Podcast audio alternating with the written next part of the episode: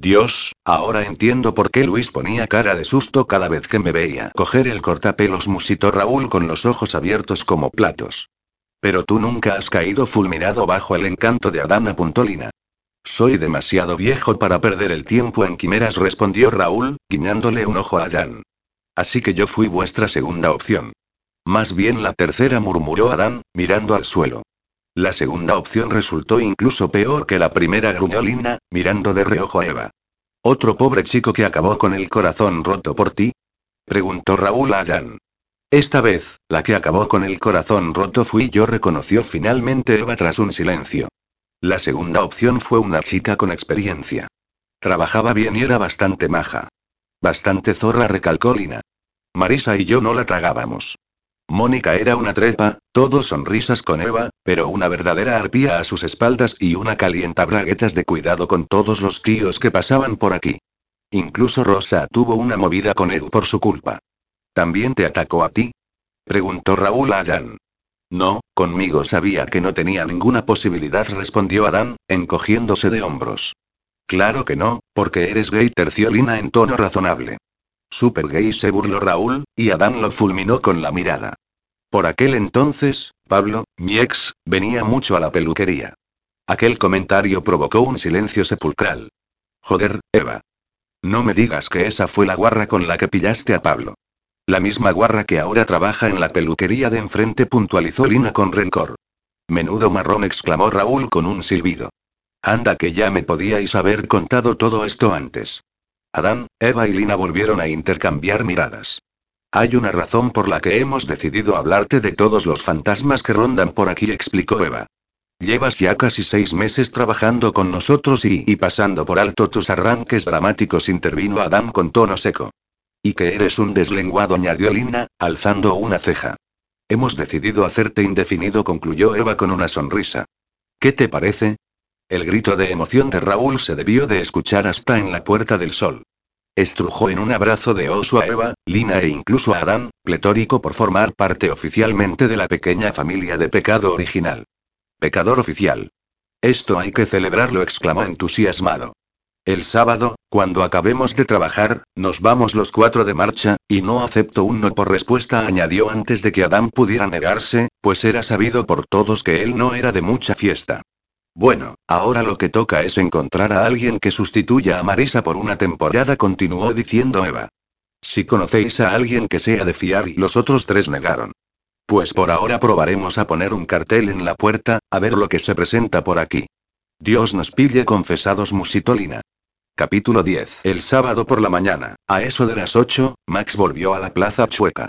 Se sentó en la terraza de una cafetería y se dedicó a observar, igual que había hecho durante toda la semana, a las dos peluquerías enfrentadas en un ring imaginario. Por un lado, Paradiso, elegante y sofisticada, con su distintiva fachada en gris y amarillo. Por otro, Pecado original, con un diseño más desenfadado pero no carente de estilo. Las dos tenían un horario comercial de 9 de la mañana a 7 de la tarde, sin descanso para comer. Paradiso lo cumplía de forma rigurosa. Pecado original, en cambio, parecía más flexible, algunos días cerrando incluso a las 9.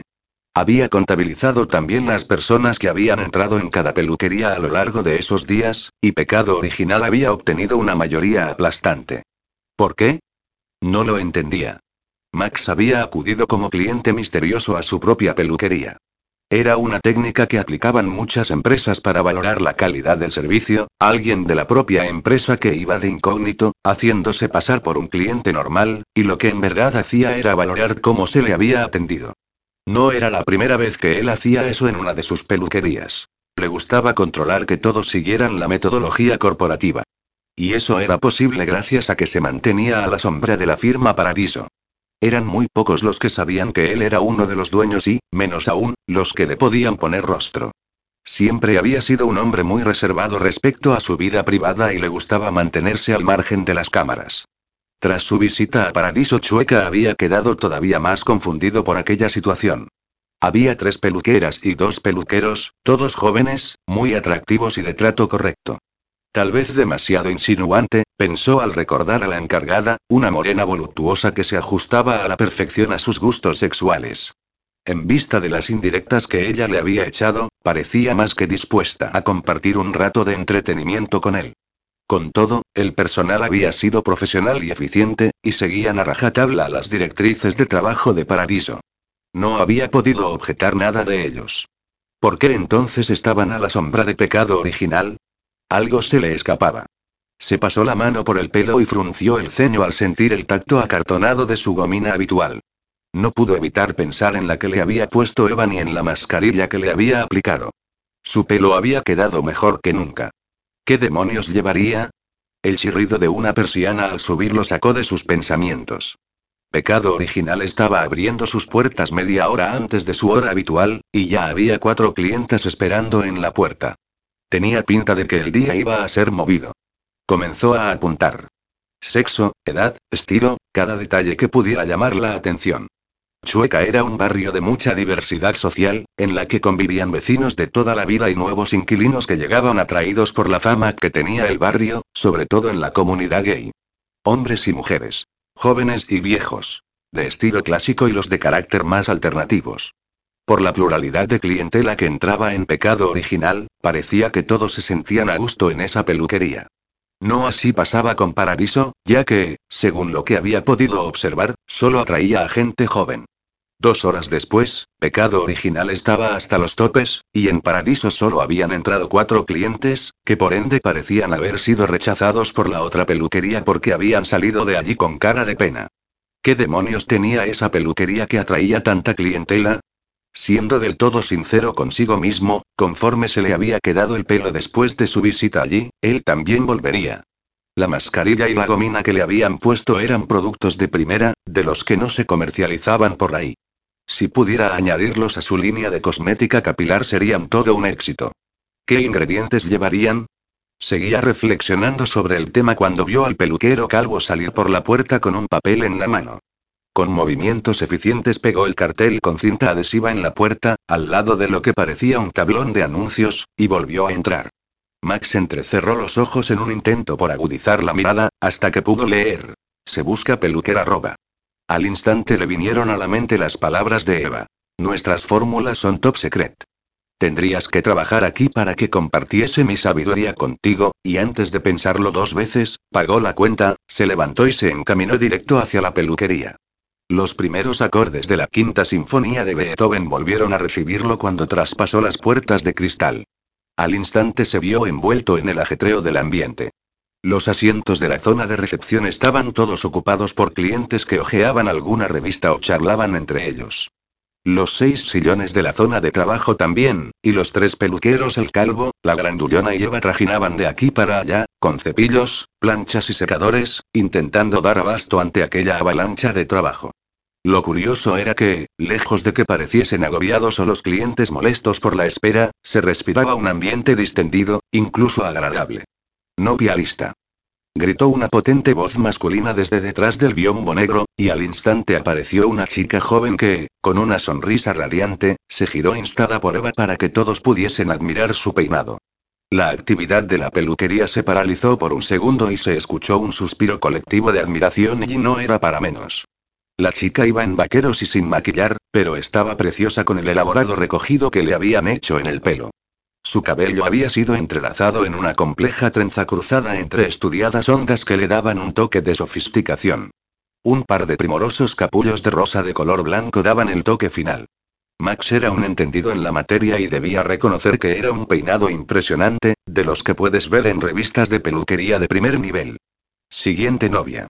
Volvió a tronar la voz de hombre desde detrás del biombo. Así que aquello no era una zona de estética.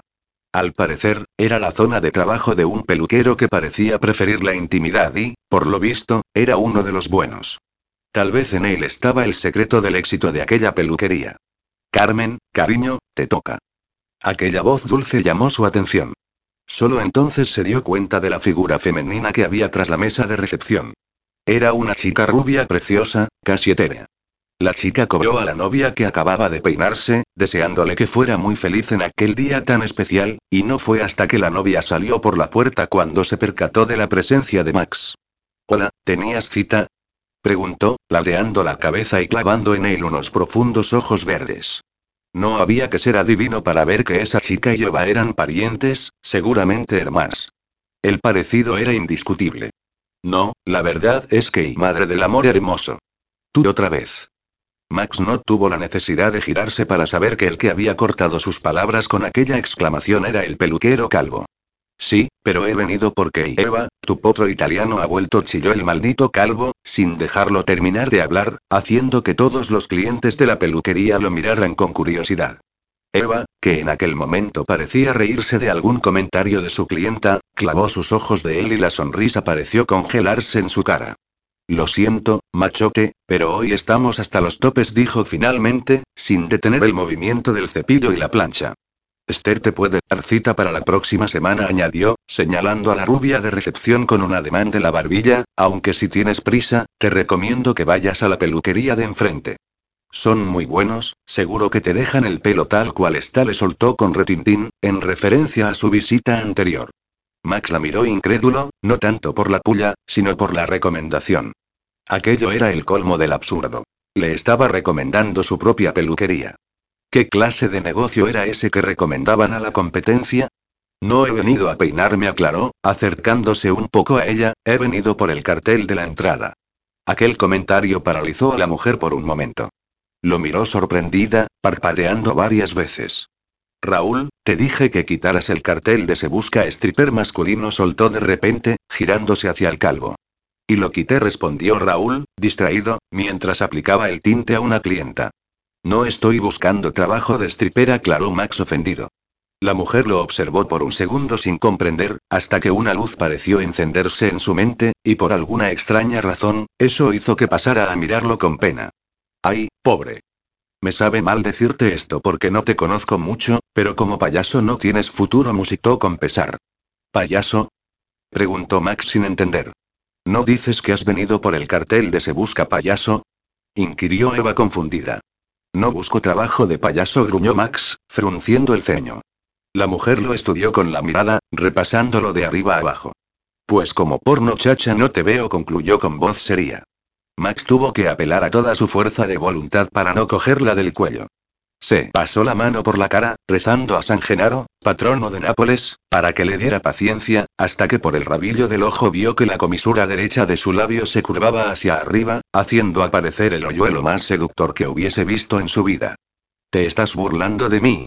Solo un poco reconoció ella, sonriendo abiertamente, pero te lo debía por lo de haz lo que te digo y cierra la boca, rememoró ella, enronqueciendo la voz para imitarlo. Eso no fue demasiado amable, pero no soy rencorosa, al menos no demasiado, añadió con un guiño. Y bien, dime Max, ¿qué cartel te interesa? ¿El de profesor de inglés? ¿El de clases de guitarra? Preguntó, distraída, mientras daba los últimos toques al pelo de su clienta. Que sepa, en todos tienes el teléfono de contacto de la persona que lo ha dejado. Estoy aquí por el cartel de Se Busca Peluquero. ¿Conoces algún peluquero que quiera trabajar aquí? Sí. Yo. Capítulo 11. Peligro. Peligro.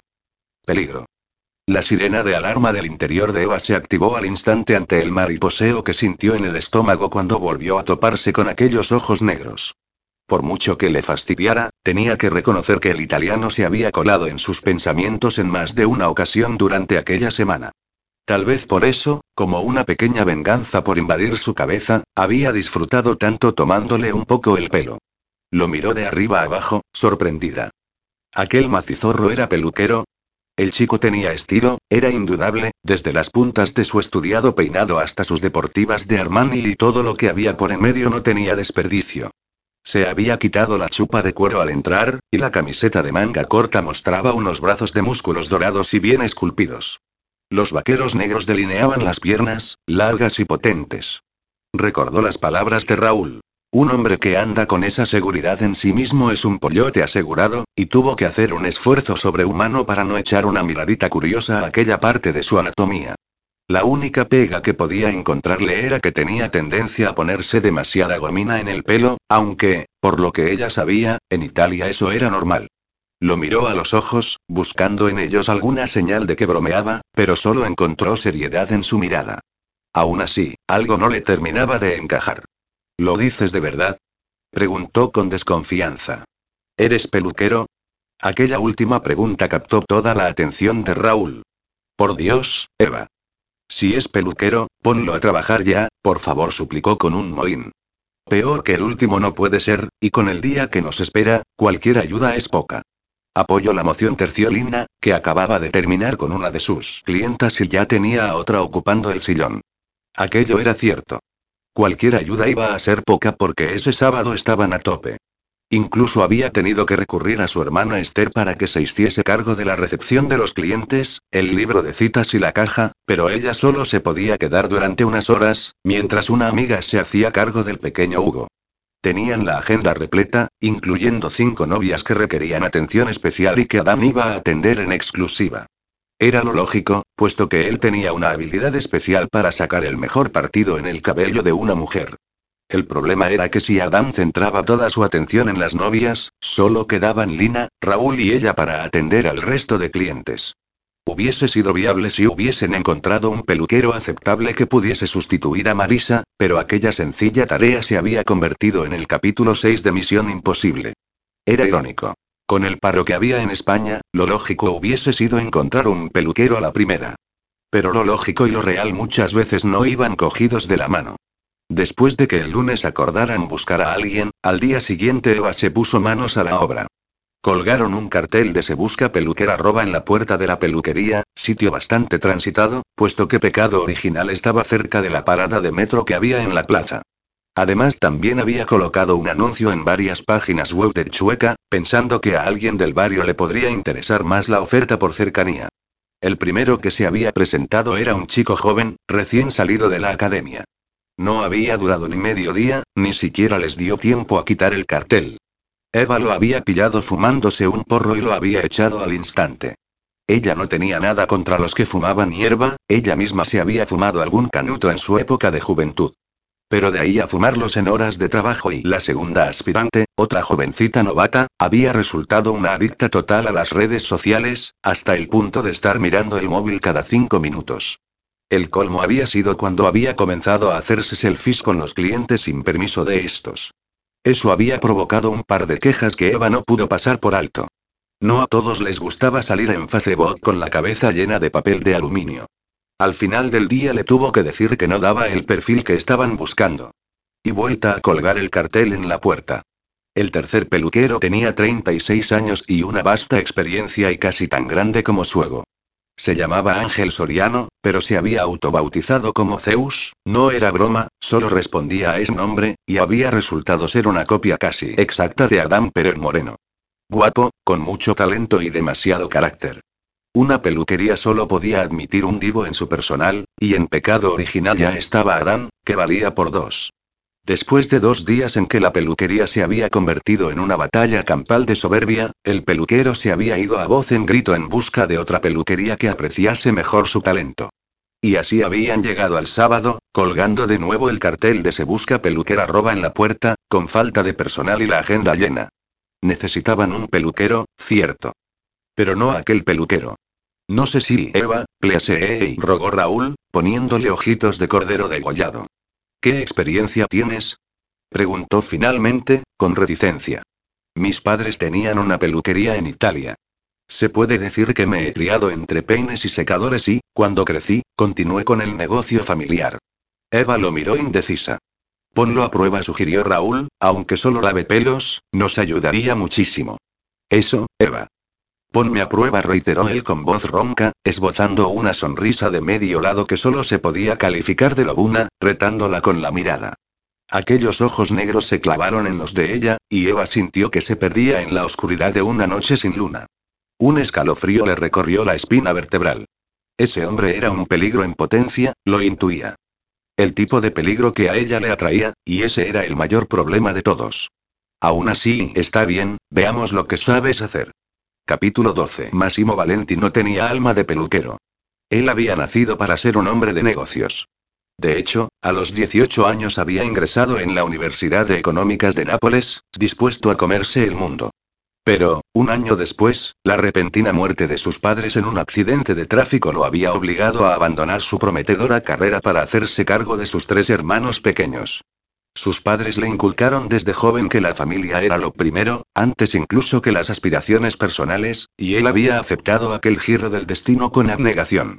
Como nuevo cabeza de familia, tenía que velar por el bienestar de los suyos. Y ese bienestar dependía del éxito del negocio familiar. La peluquería Paradiso. Aquella pequeña peluquería, situada en los cuartieres Spagnoli, una zona pintoresca y bulliciosa en pleno casco antiguo de Nápoles, había sido la ilusión de sus padres. Y él había hecho honor a su sueño y lo había lanzado al estrellato. Con todo, él nunca se había considerado peluquero, por muy bien que conociese el oficio. Entonces, ¿por qué estaba perdiendo el tiempo en aquella peluquería? Por negocios. Para averiguar los ingredientes de la fórmula de la mascarilla y la gomina que utilizaban y así poder añadirlos a la línea capilar Paradiso Beauty, se recordó. Su plan improvisado había salido a la perfección.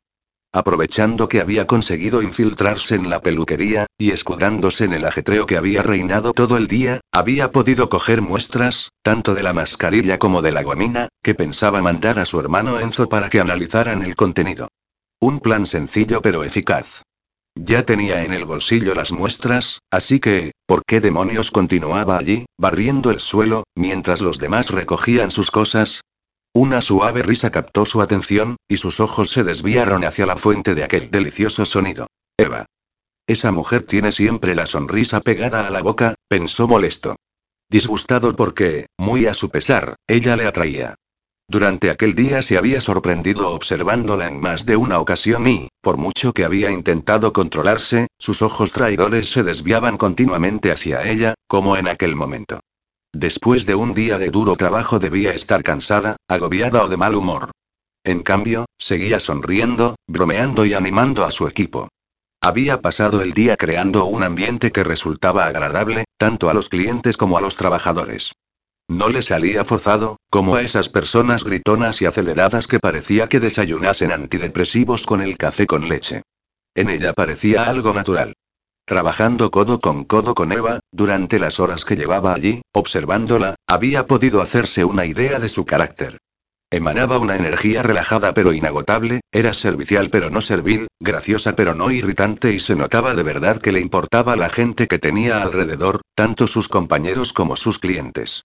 En aquel momento, ella estaba dándole la espalda, enfrascada en una conversación con Adán, y conforme él lo estaba observando en ese instante, con una mirada analítica, no había que ser un genio para saber que el tema de aquella conversación era Max. Están hablando de ti. Raúl le confirmó sus suposiciones con un comentario distraído, mientras recogía su puesto de trabajo. La verdad es que hoy nos has salvado el día, así que supongo que Eva está tratando de convencer a Adán para que te quedes. Entonces, ¿Adán también es dueño de la peluquería?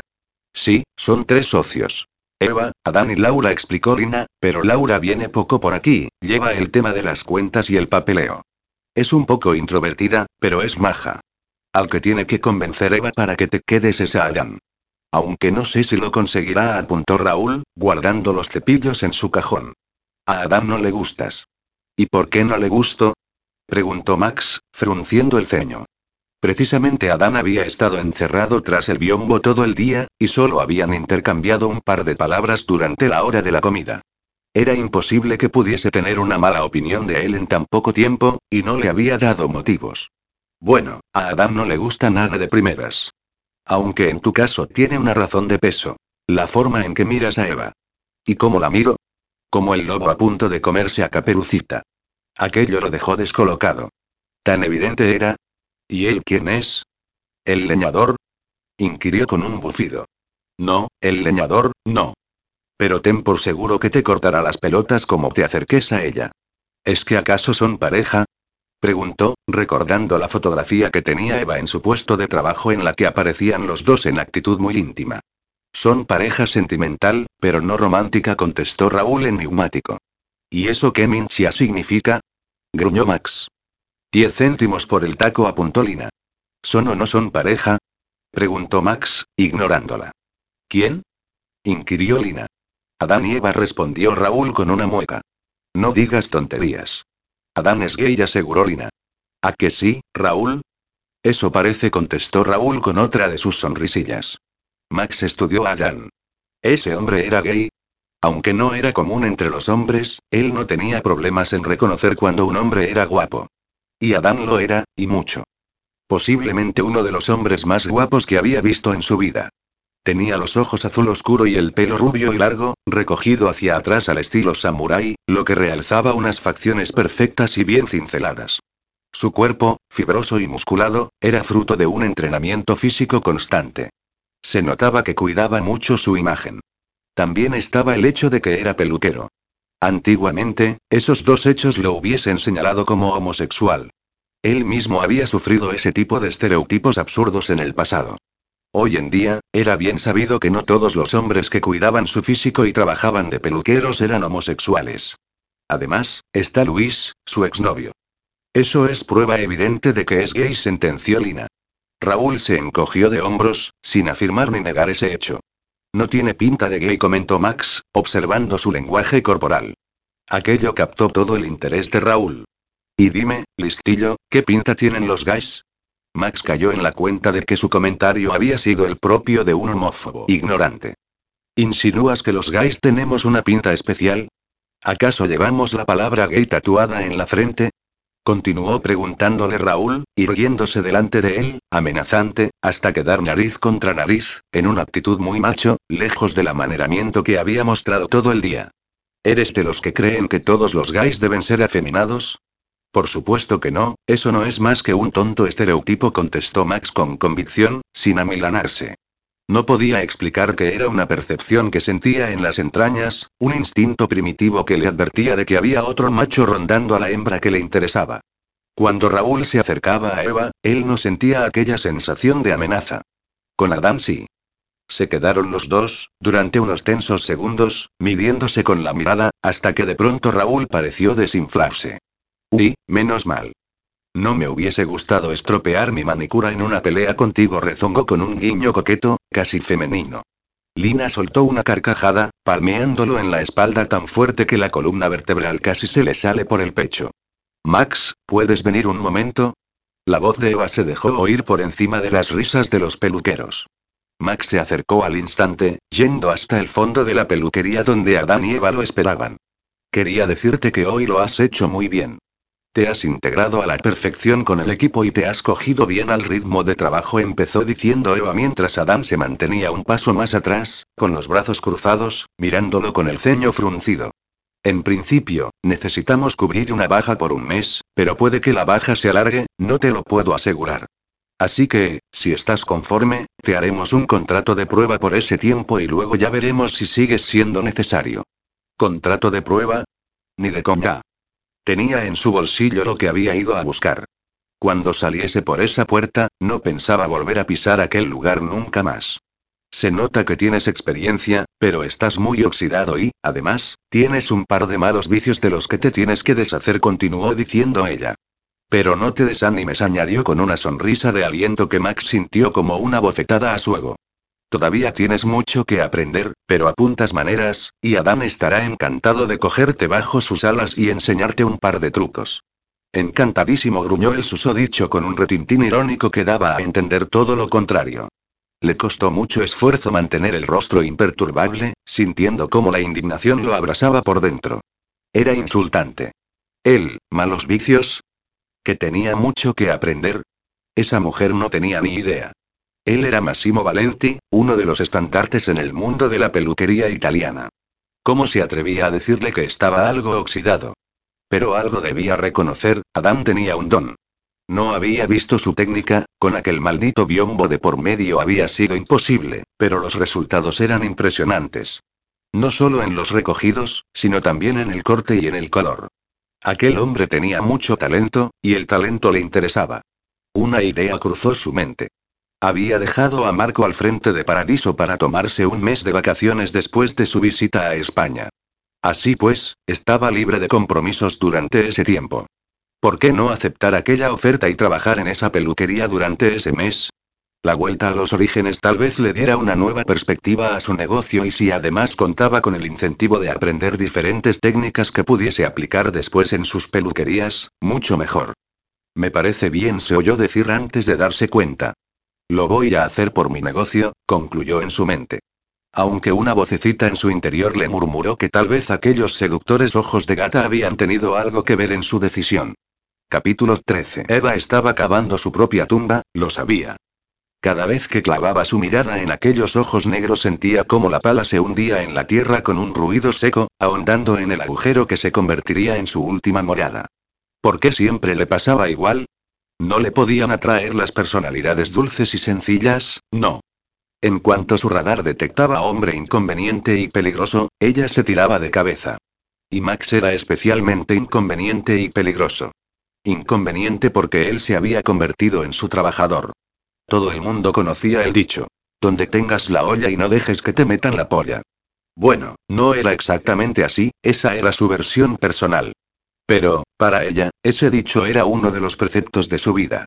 Había convertido pecado original en su hogar, en su refugio sentimental, y no quería estropear la sensación de bienestar que tenía cuando estaba allí con malos rollos amorosos. Y hasta el momento, sus relaciones amorosas siempre habían acabado así.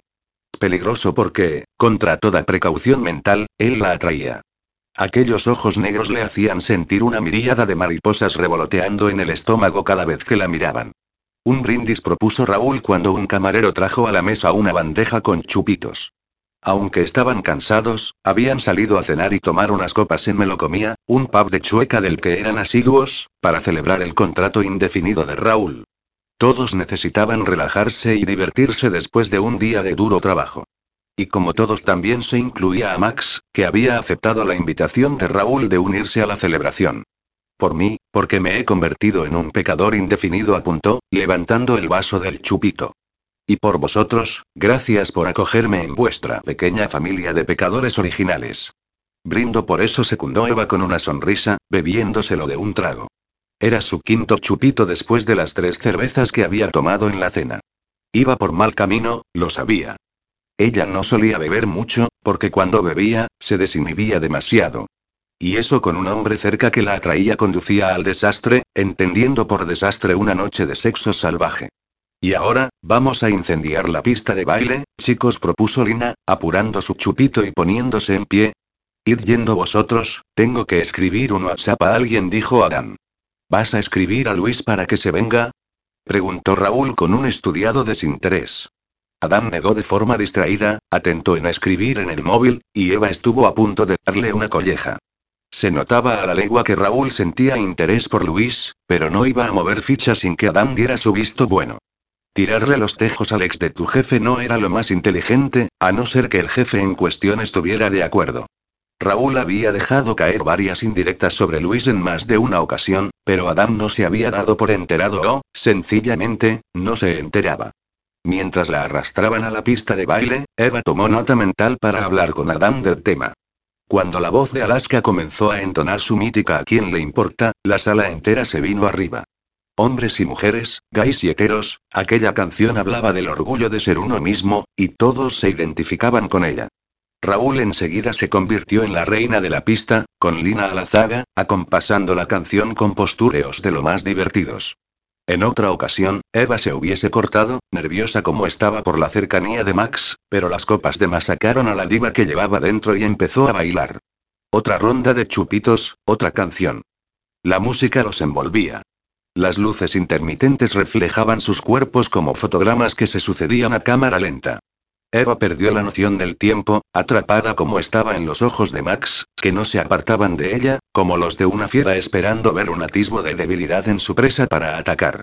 Entonces la música cambió. Los acordes de Into o Sexy, Drive Side Fred inundaron la atmósfera de lo que Eva llamaba locura sensual. Una canción que permitía un descarado coqueteo enmascarado en diversión. Y Eva coqueteó. Bailó y se contoneó de forma sensual sin apartar la mirada de Max, que poco a poco se iba acercando a ella, aceptando la invitación que nublaba los ojos de Eva, hasta que la rodeó con los brazos y empezó a mecerse con ella. Ese hombre sabía moverse. Todo sexy. Demasiado sexy para resistirse a él. Las manos masculinas, que en un principio habían rodeado su cintura, fueron deslizándose poco a poco hasta sujetarla por las caderas y apretarla contra él. A Eva se le escapó un jadeo cuando uno de los muslos de Max se introdujo entre sus piernas, de forma que ella quedó apoyada en él, y comenzaron a moverse juntos en un abrazo íntimo, con las miradas entrelazadas, como lo estaban sus cuerpos, mientras aquellos ojos negros la seducían por completo. Eva sintió cómo el hambre atenazaba sus entrañas. Un deseo caliente que se acrecentaba por el roce del muslo de Max en su entrepierna. Él se inclinó sobre ella y acarició su oído con su cálido aliento. Déjame besarte, Bella lo oyó susurrar. Su momento de debilidad. Podía poner la excusa de que el alcohol le había nublado la mente, de que se había dejado llevar por el momento, pero la verdad era que lo deseaba. Y justo cuando Eva se iba a tirar de cabeza a la piscina de la perdición, justo cuando iba a decir que sí, una figura apareció en su campo visual. David. Eso le hizo recuperar la cordura al instante. Había quedado con él un par de veces esa semana. El chico había resultado ser un amor. Educado, divertido y agradable. Acababa de salir de un divorcio y no estaba buscando nada serio. De hecho, parecía más interesado en buscar una amiga con la que superar su ruptura que una relación de sexo sin compromiso. Por eso, como amiga, no podía liarse con otro delante de él. Eva no tenía esa falta de tacto y, y Adán lo sabía. Vio cómo se saludaban con un apretón de manos y lo supo. El muy cretino le había avisado. Ese misterioso WhatsApp había sido para invitar a David a que se uniera a la fiesta. Sus suposiciones quedaron confirmadas cuando Adán, apoyado en la barra como lo había estado mientras ellos bailaban en la pista, levantó su copa hacia ella en un brindis silencioso. Se separó de Max al instante, susurrando una disculpa, y se encaminó hacia ellos. Hola, preciosa, espero que no te importe que me haya unido a vuestra pequeña celebración, saludó, depositando un suave beso en sus labios. Eva se giró al instante hacia la pista de baile, incómoda por si Max había sido testigo de aquel beso, pero él ya no estaba ahí. Adam me ha dicho que todos estabais un poco achispados y que ibas a necesitar que alguien te llevase a casa, continuó diciendo David.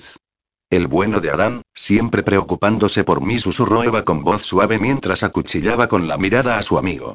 Bueno, pareja, ahora que la he dejado en buenas manos, me voy a retirar, anunció este, sonriendo con satisfacción. Se acercó a Eva y le dio un beso en la mejilla antes de susurrarle en el oído. Ya me lo agradecerás. Y sin duda tenía razón, mañana se lo agradecería. Pero ahora y ahora lo hubiese matado con gusto. Capítulo 14. El lunes por la mañana, Eva se sentó en la mesa de a la vuelta de la esquina, en donde Adán la estaba esperando. No dijo nada cuando la vio, simplemente siguió sorbiendo el café, sin inmutarse por su presencia, mientras hojeaba el periódico. Menos de un minuto después, Álvaro le dejó su café con leche acompañado de su tostada habitual. ¿Qué tal el fin de semana, chicos? preguntó el camarero. Tranquilo contestó Adam y, mirando fijamente a Eva, añadió. Sin nada de lo que arrepentirme. ¿Y tú, Eva? Teniendo en cuenta el tiempo que había pasado ese fin de semana soñando con lo que podía haber ocurrido de haber acabado la noche con Max, el arrepentimiento tampoco era tan malo. Sin novedad musitó, cogiendo el sobrecito de azúcar y leyendo la frase de turno. Vale más actuar exponiéndose a arrepentirse de ello, que arrepentirse de no haber hecho nada. Giovanni Boccaccio, escritor italiano. Genial. Justo lo que necesitaba oír esa mañana, pensó con fastidio. Álvaro los miró extrañado porque la tensión entre ellos era palpable. Esto, Eva, y estaba pensado en proponer a tu hermana pasar el domingo en el zoo con el peque. ¿Crees que aceptará? Álvaro era un chico estupendo y le tenía mucho cariño a Hugo. Si Esther no aceptaba era tonta. Aunque, visto lo visto, la tontería era común en las mujeres de su familia. Por probar no pierdes nada, contestó Eva, no queriendo darle falsas esperanzas. Álvaro volvió a la barra, pensativo, y Adán y Eva continuaron con su desayuno. La tensión iba creciendo entre ellos, hasta que Eva explotó. Si estás esperando a que te dé las gracias y no espero nada. Y puedes esperar sentado, terminó de decir Eva. Lo que hiciste fue agua. exclamó, sin encontrar una palabra adecuada para describirlo. Nadie te ha pedido que hagas de Pepito Grillo, soy mayorcita para asumir las consecuencias de mis decisiones. Pues deja de tomar tus decisiones con la vagina, gruñó Adam con crudeza. Eres una suicida emocional. Tienes un montón de tíos a tu disposición para echar un polvo y tienes que juguetear justo con el que menos te conviene. Max va a trabajar para nosotros, joder. No quiero dramas en la peluquería. Adam tenía razón. Si no hubiese sido por su intromisión, hubiese acabado con Max en la cama, arrepintiéndose después y después de lo que seguro hubiese sido un polvazo de escándalo. En su lugar, había acabado en el patio de su casa, donde David le había metido mano sin llegar a mayores, demasiado buen chico para aprovecharse de ella estando borracha. Lo peor de todo era que, mientras tanto, no había podido quitarse de la cabeza aquellos profundos ojos negros. Patético. Pero una cosa era pensarlo en su interior, y otra muy diferente, darle la razón a Adam de buenas a primeras. Eso crearía precedente, y su amigo se tomaría vía libre para interferir en su vida siempre que lo creyera necesario. Y conociendo lo protector que era Adam con ella, eso sería un gran problema. Además, realmente no sabemos nada de él, continuó diciendo Adán. Ya te dije que no me gustaba meter a alguien en la peluquería sin ningún tipo de referencia ni currículo. En vista de los que nos han servido las referencias y los currículos hasta ahora, casi prefiero contratar a ciegas y que demuestre con su trabajo si es válido o no. ¿Eso es otra de tus ideas brillantes para llevar un negocio? Evanis molestó en responder a esa pregunta. Bueno, será mejor que nos vayamos ya, Laura nos espera en la peluquería. ¿Qué quiere esa reprimida ahora? Adán, en serio, córtete un poco. Esa reprimida es mi prima. Está bien, ¿a qué viene hoy la señorita Rottenmeier? No tengo ni idea. Anoche me mandó un mensaje para decirme que se pasaría porque tenía algo que comentarnos. Cuando Eva y Adán entraron en el despacho, Laura ya estaba esperándolos. Buenos días. ¿Qué tal ha ido la semana? ¿Novedades? Una respondió Adán, dejándose caer en uno de los sillones. Cuéntale, Eva, cuéntale cuál es nuestra novedad. Hemos encontrado un peluquero para sustituir a Marisa durante el mes de baja. Eso es estupendo. Si quieres, puedes pasarme su currículo para que haga varias comprobaciones. Umi no nos lo ha dejado, respondió Eva, dejándose caer en el otro sillón. ¿Viene recomendado por alguien que conocéis? No, no tenemos referencias de él, musitó Eva, estudiándose las uñas. Bueno, eso es algo bastante inusual, pero, en fin, si me das una copia de su DNI, puedo conseguir un informe laboral y Laura dejó de hablar al ver la mueca de Eva. Déjame adivinar, no le habéis pedido el DNI. De hecho, no creo ni que tenga. Es italiano, aclaró Adán. ¿Italiano, eh? Y para sorpresa de todos, musito. Espero que por lo menos sea guapo. Es mono, respondió Eva con un niño, y las dos intercambiaron una sonrisa cómplice. Adán buzó. Oh, vamos, hombre, se quejó Eva. Lo pintas peor de lo que es. Simplemente apareció el sábado, como caído del cielo, y nos ayudó a sobrellevar el día. Con el jaleo que llevábamos, no me paré a pensar en detalles burocráticos. Solo pensaste en sus bonitos ojos negros. Hoy mismo le pediré la documentación que necesites para hacerle el contrato. Estupendo.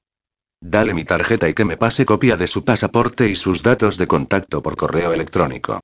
Si necesito algo más, se lo pediré, dijo Laura, tendiendo una pulcra tarjeta blanca que había sacado de su bolso. Cambiando de tema, tengo un par de cosas que necesito hablar con vosotros, añadió, consultando la agenda que tenía abierta encima de la mesa.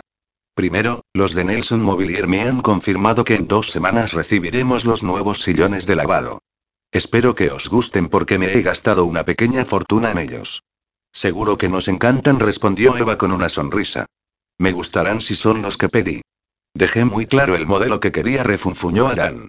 Son parecidos, pero estos llevan algún que otro extra más, no creo que les encuentres pegas, replicó Laura sin mirarlo. Segundo, ya he conseguido un proveedor para los juguetes sexuales, informó con una tímida sonrisa dirigida a Eva. Hoy recibiréis los catálogos y algunas muestras. Ponen a nuestra disposición una asesora para que lo dirija, así que este sábado ya podréis organizar la primera reunión Pelusex. Pelusex. Me encanta. Es muy ingenioso, exclamó Eva, dando palmaditas de excitación. Estáis locas, gruñó Arán. Si una mujer quiere juguetes sexuales, se va a un sex shop o los pide por internet, no va a una peluquería. Hay muchas mujeres que no se atreven a entrar a un sex shop y que no les gusta comprar por internet, adujo Eva. No perdemos nada por probar un par de semanas. ¿Alguna cosa más? inquirió Adán, impaciente por terminar la reunión. No, eso es todo. Eva miró a Adán de forma significativa, recordándole que le debía una disculpa por su deplorable actitud del último día que se reunieron. Adán se tensó visiblemente y, poniendo cara de estar enfrentándose a un pelotón de fusilamiento, habló. Laura, Joey carraspeó para aclararse la garganta. Quería pedirte perdón por lo del otro día, por haber dicho que eras una frígida pasiva. Laura lo miró con asombro, porque seguro que lo último que esperaba era una disculpa de él. Eva sonrió para sus adentros, complácida con su amigo. Supongo que también debería disculparme por llamarte reprimida, continuó diciendo Adán. No me llamaste reprimida, aclaró Laura, entrecerrando los ojos. No. Entonces solo lo pensé, afirmó Adán, mirándola con inocencia. No querrás que me disculpe también por lo que piense de ella, ¿verdad? Preguntó a Eva, dejando bien claro que se había disculpado por coacción. Si hubiese tenido un arma, la hubiese empleado contra su amigo. Lárgate de aquí, espetó enfadada. Adán se levantó del sillón con una sonrisilla impertinente y, justo cuando estaba a punto de salir del despacho, se giró. Ya que estamos, ¿te he dicho alguna vez que me recuerdas a la señorita Rottenmeier o solo lo he pensado? Fuera. Gritaron Eva y Laura a la vez. Capítulo 15. Hacía años que Max no se iba a dormir con el cuerpo tenso por el deseo insatisfecho. Podía haberle echado un polvo rápido a alguna chica del pub. Cuando había salido de allí, frustrado porque se le había escapado de las manos su presa, un par de chicas preciosas se le habían cruzado con sonrisas insinuantes. Estaba acostumbrado a eso. Un hombre como él, atractivo y con dinero, no tenía problemas en encontrar compañía dispuesta que le calentase la cama. A lo que no estaba acostumbrado era lo que había sentido cuando había tenido a Eva moviéndose entre sus brazos.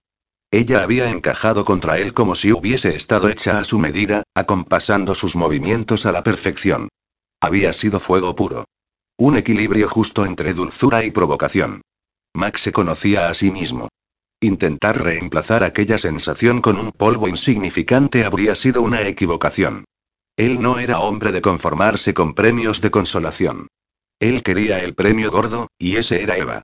La deseaba, y al verla de nuevo el lunes por la mañana ese deseo se había afianzado. Cuando sus ojos se habían cruzado, había sentido como un vuelco en el estómago y un apretón en las pelotas, ¿para qué negarlo? No recordaba que su cuerpo hubiese reaccionado con tanta intensidad ante otra mujer, y era curioso porque Eva no era una mujer despampanante. Tan solo bonita. Pero había algo en ella que lo atraía de forma poderosa. Eva lo había mirado al principio un poco ruborizada, azorada sin duda por los recuerdos de la noche del sábado y por lo que había estado a punto de pasar, pero mientras el día avanzaba y Max comenzaba a integrarse en la dinámica de trabajo, la tensión se fue disipando. En ese momento la estaba ayudando a aplicar unas mechas californianas a una clienta según la técnica que se utilizaba en Pecado Original, tratando de ignorar, sin mucho éxito, el aroma de vainilla que desprendía la piel de Eva. Y dime, hijo, ¿cómo es que hablas también nuestro idioma? Aquella pregunta formaba parte de un poco sutil interrogatorio que le estaba aplicando una septuagenaria menuda y arrugada que había llegado a media mañana y que se había sentado en un sillón que al parecer era de su exclusividad.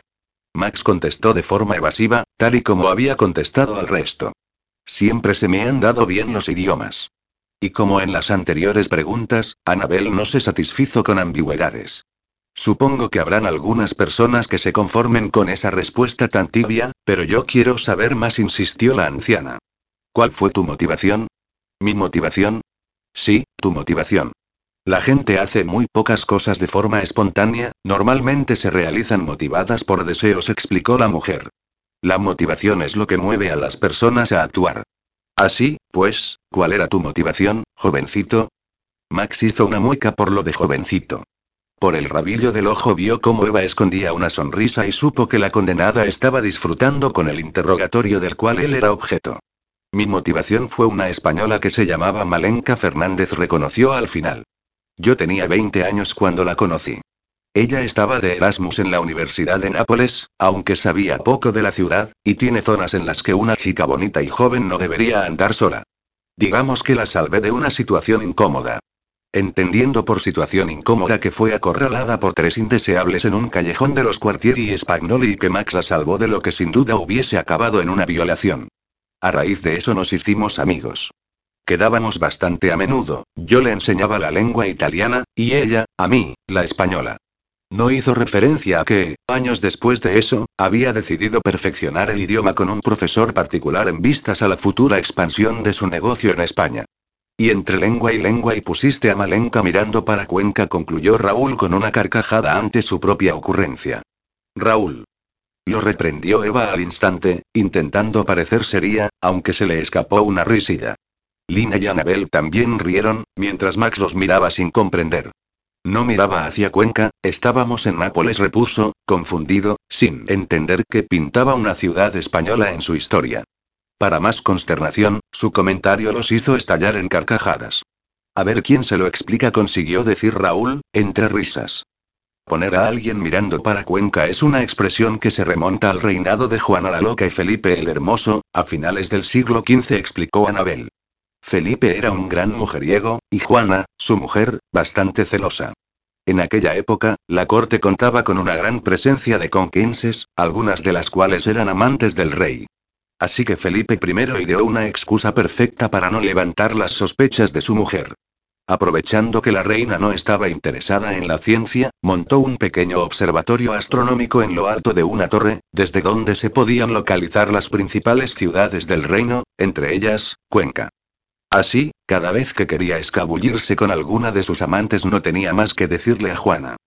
Subo con la dama al observatorio, que la voy a poner mirando para Cuenca. Los guardias del rey, que sabían a qué subía realmente el monarca al observatorio, comenzaron a utilizar la frase por los burdeles de Castilla, hasta acabar siendo de uso popular. Cuando terminó de hablar, todos la miraban sorprendidos por la lección de historia. Y yo usando esa expresión sin tener ni idea de lo que había detrás, musitó Raúl, parpadeando. Debo entender entonces que ver Cuenca es tener sexo con alguien, Has entendido bien, pero no se dice ver Cuenca, le corrigió Anabel, sonriendo, la expresión correcta es mirar para Cuenca. Justo en aquel momento, la puerta de la peluquería se abrió y apareció un repartidor de DHL empujando varios paquetes con una carretilla. Lina corrió a atenderlo con una sonrisa encantadora. Lina está deseando que ese la ponga mirando para Cuenca, le confesó Raúl en un murmullo. Max los miró asombrado. El repartidor era un chico bajito y enclenque, Lina le sacaba una cabeza y le doblaba en tamaño, pero ahí estaba ella, poniéndole ojitos tiernos como si fuera el hombre más impresionante del mundo. Buenos días, guapo. ¿Qué nos traes hoy? El repartidor musitó un buenos días que no pasó más allá del cuello de su camisa y descargó los paquetes con esfuerzo. Vaya, ¿eso que huele también es tu colonia? Preguntó Lina, inspirando profundamente cuando el repartidor se acercó a ella para que le firmara la recepción. El hombre se ruborizó, pero le tendió la vida sin decir nada. ¿Esta vez me dirás si eres el hombre invisible? insistió Lina, haciendo un mohín. El repartido la miró con horror, boqueó y salió disparado de la peluquería. ¿Qué es eso del hombre invisible? preguntó Max con curiosidad. Oh, es una corazonada que tengo, suspiró Lina. Aunque estoy empezando a dudar de ello. Creo que no le gustó, añadió, haciendo un puchero. ¿Por qué dices eso? Es evidente que está loco por ti. Aquella declaración concentró todas las miradas en Max. ¿Tú crees? preguntó Lina, poniendo los mismos ojitos que el gato de Shrek. Si le dices eso, es capaz de desnudarse ante él la próxima vez que venga Río Raúl. Y esa es la raíz del problema, Lina. Se nota que ese chico es muy tímido, y tú le resultas demasiado y dudó, no queriendo ofenderla. Evidente, cargante, atosigante y empezó a decir Raúl, saliendo en su ayuda. Avasalladora concluyó Max, cortando sus palabras antes de que Lina cogiera del cuello a Raúl. Creo que ese hombre está esperando el momento para dar el primer paso, pero tú no lo dejas hacerlo. Lo abrumas, y él se echa para atrás. ¿Qué sugieres entonces? La próxima vez que venga no corras a recibirlo, ignóralo. Deja que sea él el que te busque. Creo que el chico tiene razón, apoyó Anabel, mirándolo con aprobación. Con esa clase de sabiduría, debes de ser un terror para las mujeres, comentó, guiñándole el ojo. Seguro que no hay ninguna que se te resista. Max miró a Eva. No creas, de vez en cuando se escapa alguna. Pero soy perseverante. Capítulo 16. Soy perseverante, dicho en el tono con el que Max lo había dicho, sonaba de lo más amenazador, al menos para Eva. Desvió la mirada de aquellos profundos ojos negros con dificultad. Max, por favor, termina tú las mechas mientras voy a ver lo que hay en los paquetes que ha traído el repartidor, murmuró, buscando una excusa para poner un poco de distancia entre ellos. Intentando deshacerse de las sensaciones que Max despertaba en ella, Eva empezó a abrir las cajas. Una era el pedido semanal de Paradiso Beauty. Era una firma cara, pero el coste era justificado. Eran productos de primera calidad. Eva se hubiese conformado con un poco menos de calidad a un coste menor, pero Adán, divo entre los divos de la peluquería, solo trabajaba con lo mejor. Mientras repasaba el contenido de la caja para comprobar que hubiesen enviado todo lo que habían pedido, Eva escuchó la voz de Anabel. Jovencito, ¿es la primera vez que vienes a Madrid? Eva agudizó el oído. Anabel seguía con el interrogatorio al jovencito. Era magnífica sonsacando todo tipo de información. Se excusaba en su aspecto de viejecita inocente para hacer todo tipo de preguntas personales, y nadie se resistía nunca a contestarlas, sin sospechar que la mayoría de ellas eran premeditadas y estaban destinadas a una finalidad específica, en este caso, a saciar la curiosidad de Eva por su nuevo trabajador. Eva le había comentado con disimulo que se moría por conocer más a Max, pero que no quería que se le notase interesada, y la anciana no había perdido el tiempo en ayudarla. No, aunque no he visto mucho de la ciudad. Todavía no he conocido a nadie que quiera enseñármela. Su voz sonó tan descorazonada que Eva se giró a mirarlo. Error. Los ojos de él la estaban esperando. Yo, si quieres, puedo hacerlo, ofreció rápidamente la clienta que se estaba haciendo las mechas californianas. Tú calla, Elvira replicó Anabel, con el ceño fruncido. Si quieres ver Madrid, dile a tu marido que te lleve de paseo. Y tú ni lo pienses, niña espetó a una chica de unos 20 años que nada más entrar en la peluquería se había quedado extasiada mirando a Max, o le contaré a tu madre que has estado poniéndole ojitos a un italiano que casi te dobla la edad. Bueno, no. Mejor se lo digo a tu padre porque si se lo digo a tu madre y lo ve, también lo mirará atontada. Eva volvió al contenido de las cajas para disimular la risa. Anabel era estupenda. Abrió otra caja, de un remitente que no conocía, y se encontró con una piscina de bolitas de corcho. Odiaba cuando la gente embalaba así las cosas. A no ser que tuviera cuidado para poder sacar el contenido de la caja, acabaría con toda la peluquería llena de esas dichosas pelotitas blancas. Metió la mano entre las bolitas para tratar de averiguar mediante el tacto lo que había dentro de la caja. Justo cuando su mano localizó un objeto cilíndrico y empezó a sacarlo, escuchó la voz de Anabel. Pues resulta que los lunes por la tarde la peluquería cierra por descanso de personal, y Eva me ha comentado antes que no tenía planes hoy, continuó diciendo la anciana y, girándose hacia ella, añadió. Eva, ¿por qué no te lo llevas a comer por ahí y a hacer un poco de turismo? Anabel era un demonio. Eva se giró al instante, pero antes de poder decir nada, escuchó la voz de Max. La verdad es que es una idea maravillosa, pero no quiero molestar. Seguro que tienes mejores cosas que hacer esta tarde que perder el tiempo conmigo. Lo dijo de una forma tan lastimosa que Eva estuvo tentada de ofrecerse para acompañarlo a ver la ciudad. Pero no. No iba a hacerlo. Y no porque tuviera algo que hacer, realmente tenía la tarde libre. Era porque no se fiaba de ella misma cuando estaba cerca de él fuera del trabajo.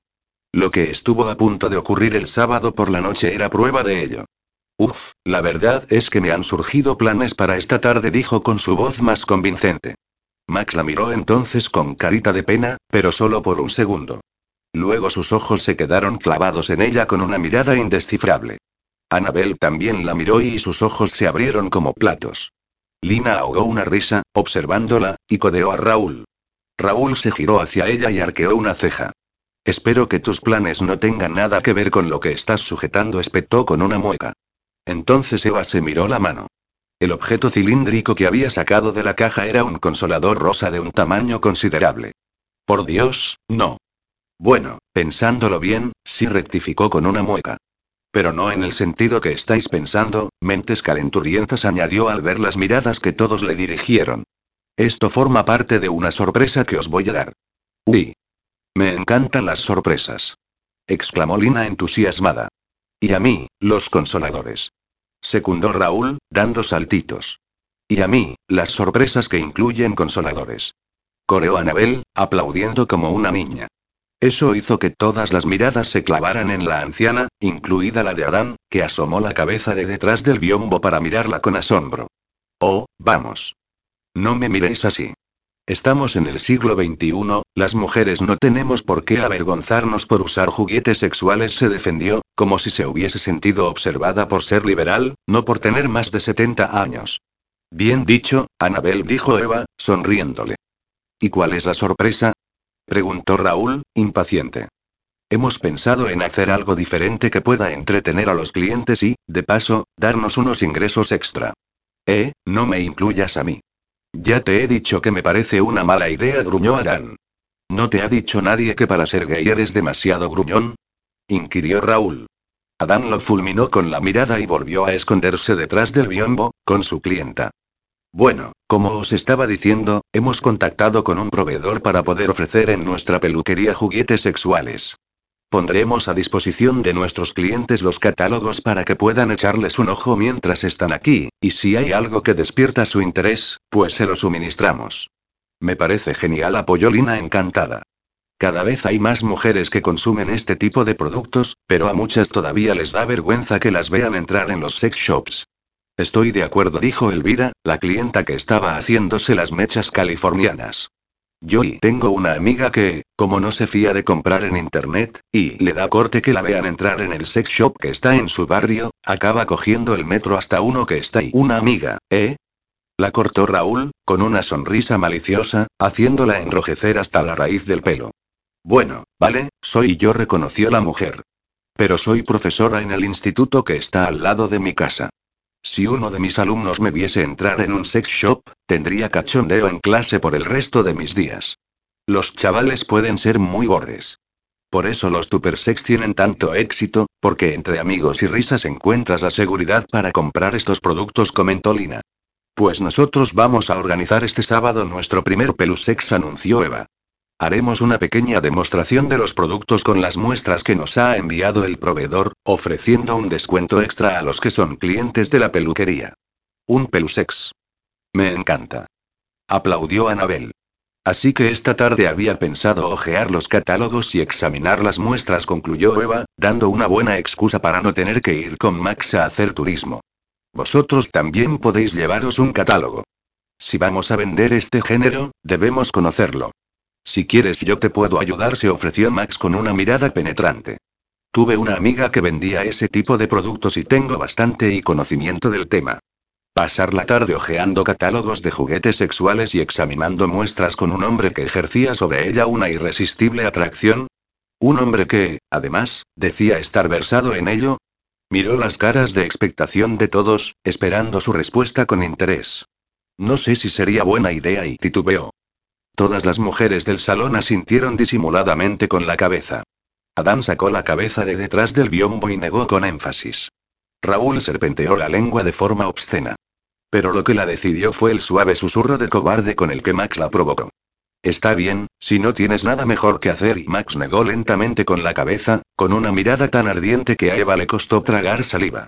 Por el rabillo del ojo vio que Adán simulaba pegarse un tiro en la cabeza con un dedo. Después de todo, puede que tuviera razón. Era una suicida emocional. Capítulo 17. Al final de la mañana, Eva estaba tan nerviosa que sentía el estómago revuelto. Observó el reloj de la peluquería con intensidad, tratando de detener las manecillas con el poder de su mente, pero las rebeldes seguían moviéndose, cada vez más cerca de su objetivo. A las dos acabaría su jornada laboral. A las dos comenzaría a acabar otra vez un hoyo en el que sin duda acabaría enterrada. Era la crónica de una muerte anunciada. Mientras peinaba a Anabel, miró disimuladamente a Max a través del espejo. En esos momentos estaba con Lina, haciendo un capeado de media melena a una clienta. Se notaba que tenía experiencia y conocía las últimas técnicas, pero a la hora de trabajar se movía como si llevase mucho tiempo sin practicar. Cuando Eva le había comentado que estaba oxidado, la había mirado ofendido, como si lo hubiese insultado. Recorta un poco por aquí y no te olvides de igualarlo por detrás, que los novatos falláis en eso. El comentario de Lina hizo que los ojos de Max la fulminaran con la mirada, pero obedeció sin rechistar. Eva contuvo una sonrisa. El hombre era todo un carácter, con un ego casi equiparable al de Adán, pero por el momento parecía dispuesto a bajar de su pedestal y aprender desde lo básico la forma en que se hacían las cosas en pecado original. Y eso, para ella, era muy importante. Es un chico muy atractivo. El murmullo de Anabel la sacó de sus pensamientos. No sé de quién hablas. Anabel la miró, enarcando una ceja. Bueno, vale y sí, es atractivo, reconoció Eva, bajando la voz para que la conversación fuera íntima. Menos mal que Raúl en esos momentos estaba lavando el pelo de una clienta o ya estaría con la antena puesta. ¿Y? ¿Qué más quieres que te diga? ¿Qué te gusta? Eva bufó. ¿Te gusta? Reconócelo, insistió la anciana. Lo reconozco, soy humana. Me gusta, admitió Eva. Pero eso no significa nada, porque es la clase de chicos que terminan rompiendo el corazón de una mujer. Así que ya lo has encasillado. Encasillado en se mira pero no se toca, confirmó Eva con una mueca. Pues tienes un problema. Le gustas, declaró Anabel con una sonrisa. Y por cómo te mira cuando no lo ves, él no tendrá ningún inconveniente en tocarte. Pues el problema es suyo, no mío, porque no lo voy a permitir, aseguró Eva, con una confianza que no sentía. Oh, vamos, hija. No está bien prejuzgar a un hombre basándote en las malas experiencias que has tenido con otros. No todos son iguales. No, los hay peores. ¿Te he contado alguna vez cómo conocí a mi marido? Eva negó con la cabeza. En su juventud, mi domingo era todo un galán, tenía a todas las chicas suspirando por él. Guapo, educado, encantador y, pero más pobre que una rata. Yo era todo lo contrario, poquita cosa físicamente y un poco tímida, pero mi familia siempre tuvo mucho dinero. Cuando empezó a cortejarme, todos a mi alrededor me advirtieron de que era un cazafortunas, pero yo estaba enamorada y no hice caso de nadie. Se equivocaron, realmente te quería, dedujo Eva. No se equivocaron, contradijo Anabel, sorprendiéndola. El muy pillo buscaba mi dinero, al menos al principio. Me engañó, pero sus mentiras terminaron convirtiéndose en sentimientos reales y, sin darse cuenta, acabó enamorado de mí, explicó la anciana. ¿Y cómo te enteraste? Me lo confesó justo cuando estábamos a punto de fugarnos juntos. ¿Y aún así te escapaste con él? preguntó Eva sorprendida. Fue una de las decisiones más difíciles que he tenido que tomar en la vida, reconoció la anciana. Cuando confesó su engaño, me costó mucho volver a confiar en él. Pero me arriesgué porque lo amaba, y salió bien. Aunque también hubiese podido salir mal y yo hubiese acabado con el corazón destrozado, apuntó, haciendo una mueca. Lo que te vengo a decir es que en el juego del amor, nadie te garantiza el resultado, pero lo que está claro es que si no te arriesgas y juegas, nunca ganarás. Después de lo de Rafa y Pablo, prefiero quedarme fuera de juego durante un tiempo más, musitó Eva. Sé lo mal que lo pasaste, hija. Pero eres demasiado joven para cerrarte las puertas. Ojo, tampoco te digo que te lances de cabeza. Solo que te abras a nuevas posibilidades. Y ya lo he hecho. He empezado a quedar con David. No utilices a David para esconderte, le reprochó la anciana, chascando la lengua. Si realmente te gustase ese chico, no mirarías a Max conforme lo miras. ¿Y cómo lo miro? Como si estuvieses deseando que te empotrase contra la pared. Anabel. No hagas la pregunta si no quieres saber la respuesta, replicó la anciana con una sonrisa. Mira, ya está ahí mi domingo, puntual como un reloj suizo, añadió, viendo acercarse por la plaza a su marido, justo a las dos. ¿No crees que todavía continúa teniendo buena planta? preguntó, mirándolo con amor. Tuvo que ser un terror con las mujeres, señaló Eva, observando al anciano que, pese a la edad, continuaba siendo atractivo. Lo fue hasta que me conoció. No sé lo que vio en mí y lo que continúa viendo después de tantos años, pero me demuestra su amor cada día. Buenos días, saludó el hombre, sonriendo. Eva, sin duda te has superado. Cariño, estás preciosa, añadió, admirando con devoción a su mujer. No importaba que esa escena se repitiera casi a diario, el resultado era el mismo. Anabel se sonrojaba como una quinceañera ante los piropos de su marido. Los dos ancianos se despidieron y salieron de la peluquería cogidos de la mano. ¿Lista para irnos? La voz de Max la sobresaltó. Dudó antes de responder. ¿Estaba lista? Definitivamente no. Él pareció leer en su interior por qué tomó las riendas del asunto. Si te parece bien, podemos ir directamente a tu casa y desde allí pedimos algo para comer. He puesto el contenido de la caja en una bolsa para que así puedas subir a mi moto con comodidad, dijo, mostrándole una bolsa de plástico con el logo de la peluquería. ¿Montar en moto con él? Eso implicaría abrazarlo, tenerlo entre las piernas, apoyar la cabeza en su espalda y... Pero es que estaba loca o qué. No. Soltó casi a voz en grito. Quiero decir que mi casa está bastante cerca y, además, no tengo casco y no te preocupes, ya me han dejado uno para ti, la cortó Max, mostrando un casco rosa fucsia con purpurina plateada. Aunque el trayecto sea corto, quiero que vayas segura. Eva lo reconoció al instante. Era de Lina. Ella también iba en moto y había dejado un casco extra en la peluquería por si necesitaba llevar a alguien en alguna ocasión. Fulminó a su amiga con la mirada. Ya me lo agradecerás, declaró ella con un ademán despreocupado. Vosotros pasadlo bien y, y no hagáis nada que yo no haría, concluyó Raúl con un guiño pícaro. Eso, viniendo de Raúl, era carta blanca para hacer cualquier tipo de perversidad imaginable y algunas que ni siquiera Eva podía imaginar. Capítulo 18. Bienvenido a mi humilde morada. Es pequeño, pero tiene todo lo que necesito. Max siguió a Eva al interior del apartamento que tenía alquilado en la calle Santa Brígida, en la zona donde Chueca lindaba con Malasaña. Decir que era pequeño era el eufemismo del siglo. Era minúsculo. El piso estaba compuesto por una estancia única de unos 30 metros cuadrados que contenía la cocina, el comedor, el salón y el dormitorio. La única puerta interior conducía al diminuto cuarto de baño. La cocina era pequeña, pero completa. Con mil artilugios que hacían que el espacio se aprovechara al máximo. Estaba separada del resto por una barra americana con tres taburetes que hacía las veces de mesa de comedor. En un rincón se veía un pequeño sofá de dos plazas con un reposapiés a juego a modo de mesa auxiliar, y al fondo, separado por un biombo blanco que en esos momentos estaba plegado, estaba la zona del dormitorio.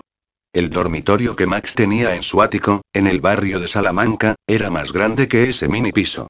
Un punto a su favor era su luminosidad.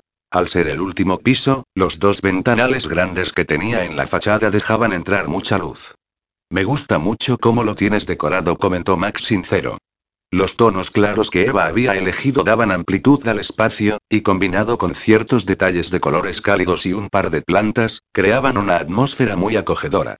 Sí, bueno, en eso los suecos han tenido mucho que ver. Los de Ikea ya me ponen una alfombra roja cada vez que me ven llegar, reconoció Eva, haciendo una mueca. Y también Luis me ha aconsejado mucho. ¿Luis? preguntó Max curioso. El nombre le sonaba, pero no se acordaba de qué. Luis es un amigo de Adán, aclaró Eva, y resulta que vive en la puerta de al lado. ¿Es decorador? No, ¿qué va? Es fotógrafo, pero tiene un gusto exquisito. ¿Qué tipo de fotógrafo? Artístico, pero se gana la vida sobre todo en la BBC. ¿La cadena de televisión inglesa? inquirió Max impresionado. No, hombre. BBC son las siglas que utilizamos para referirnos a la trinidad de los eventos sociales. Bodas, bautizos y comuniones, explicó Eva haciendo una mueca divertida. Adán y Luis son íntimos, así que nos beneficiamos mutuamente. Él nos recomienda como peluqueros, y nosotros a él como fotógrafos. ¿Cómo son de íntimos? Bastante respondió Eva evasiva. Max iba a insistir en el tema, pero algo distrajo su atención. Sus ojos cayeron sobre la cama doble que estaba en el fondo de la habitación, con un bonito dosel blanco de un tejido casi transparente. Le pareció un mueble muy femenino y sensual. Muy a juego con Eva. Pero lo que le llamó la atención fue el sujetador de encaje negro y muy sexy que estaba encima de la colcha, sobre un montón más de ropa. Eva siguió la mirada de Max y soltó un taco. Esta mañana saqué la ropa de la secadora y no me dio tiempo a guardarla, se justificó, ruborizada, corriendo a desplegar el biombo para ocultar el desorden. Suelo tener el biombo desplegado cuando viene alguien, explicó azorada. Pero es que no esperaba visita, añadió con un deje acusatorio. No te preocupes, se ve que lo tienes todo muy ordenado. No tengo más remedio, al tener poco espacio, o soy ordenada o no podría moverme. Por cierto, tienes una ropa interior muy sexy, añadió, solo para provocarla. Vaya, gracias y supongo balbució Eva, otra vez ruborizada. Siéntate en uno de los taburetes. ¿Quieres una cerveza? ¿Qué te apetece comer? ¿Chino? ¿Pizza? También tengo el teléfono de un japonés que hace un sushi que está de muerte. Se había puesto nerviosa, y cuando Eva se ponía nerviosa, no paraba de hablar. Max ya se había percatado de ello. También se había dado cuenta de que cuando sus manos se rozaban, cosa que había sucedido varias veces de forma accidental mientras estaban trabajando, ella había temblado. Y, por supuesto, no le habían pasado desapercibidas las miradas apreciativas con las que lo había acariciado cuando pensaba que él no la veía. Una cerveza estaría bien, respondió Max, sentándose en uno de los taburetes. ¿Tú qué prefieres comer? Por mí, pizza, respondió Eva, sacando de la nevera un par de cervezas bien frías. Pizza entonces convino él, y cuando le tendió la cerveza, sus dedos acariciaron los de ella antes de coger el botellín. Max sonrió para sus adentros cuando le asintió estremecerse. Ella lo deseaba. Era cuestión de tiempo que se pudiera meter entre sus piernas y, si todo iba como esperaba, esa misma tarde lo conseguiría. Eligieron las pizzas, llamaron a la pizzería, y, mientras esperaban, Eva sirvió algo de picar. Hablaron de temas intrascendentes, esperando a que llegara la comida y, poco a poco, ella se fue relajando. Estupendo, eso era lo que él quería. Lo tenía todo planeado. Esperó con paciencia a que el repartidor entregara las pizzas porque no quería ningún tipo de interrupciones cuando se decidiera a atacar. Y entonces comenzó su ofensiva. Lo primero era conocer la verdadera relación que la unía a los hombres con los que Max consideraba que estaba compitiendo. Uno era el chico atractivo con el que Eva se fue la noche del sábado. Raúl le había dicho que se llamaba David y que habían salido juntos un par de veces. Pero, según había podido observar, Eva no parecía sentir nada profundo por él. Tal vez fuera solo un pasatiempo. El otro era Adán. A pesar de los comentarios de Raúl y Lina sobre su homosexualidad, Max estaba seguro de que él era el principal obstáculo para llegar a Eva. Tengo una curiosidad, ¿por qué Adán trabaja detrás de un biombo? Era una pregunta inofensiva, pero que lo introducía de lleno en el tema que quería tocar. Se siente incómodo cuando la gente lo observa trabajar. Es el peluquero con más talento que he conocido, pero tiene un carácter muy dudo, buscando la palabra adecuada. Especial. Si tiene tanto talento, ¿cómo es que no lo ha fichado ninguna peluquería de alto prestigio? ¿Quieres decir que por qué está desperdiciando su talento en una insignificante peluquería de barrio? Preguntó Eva, entrecerrando los ojos, mientras comía una de las porciones de pizza. Sí, eso es justamente lo que quería decir. Se percató de su falta de tacto cuando vio que Eva enarcaba una ceja, fulminándolo con la mirada. Yo que tú no mordería la mano que te va a dar de comer, espetó ofendida. Max se dio una colleja mental por no haber pensado un poco antes de hablar. Lo último que quería era molestarla, con eso no conseguiría nada. Y además se acababa de desviar del tema que le interesaba. Perdón, no quería menospreciar la peluquería. Te perdono porque tienes razón, lo cortó Eva con un suspiro, pasados unos segundos. Pecado original es una insignificante peluquería de barrio, pero es todo lo que tengo, añadió orgullosa. Y si Adam no ha sido fichado por alguna peluquería de más prestigio es porque no lleva bien eso de recibir órdenes de nadie. Max miró a Eva. Había terminado de comer y estaba apurando el último trago de cerveza. Se la veía relajada después de la conversación. Era el momento de retomar el tema del que quería hablar. Y hablando de Adami, ¿no está celoso de que te acuestes con David? Al segundo siguiente se dio cuenta de su error táctico.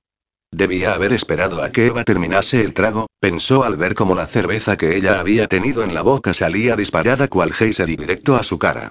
Capítulo 19. Eva se quedó mirando con los ojos desorbitados el rostro chorreante de Max, inmovilizada por la sorpresa, hasta que lo vio pasarse la mano por la cara con gesto circunspecto. Lo siento, musitó azorada. Se acercó con una servilleta de papel y comenzó a secarle la cara, mordiéndose el labio inferior en un intento por contener la risa. Pero la risa venció y acabó estallando en una carcajada. Me alegra que la situación te parezca cómica, musitó él, ofendido. Es cómica, debes admitirlo. Eva lo observó entre las pestañas mientras le secaba la cara con cuidado. Él se mantenía rígido y serio, mirándola de forma penetrante. Deberías aprender a relajarte. En vista de lo que pasó la última vez que me relajé contigo, podría considerar tus palabras como una invitación, susurró Max con voz ronca. Eva lo miró a los ojos, recordando la primera vez que Max estuvo en la peluquería y cómo se había empalmado al relajarse mientras le hacía el masaje en el cuero cabelludo.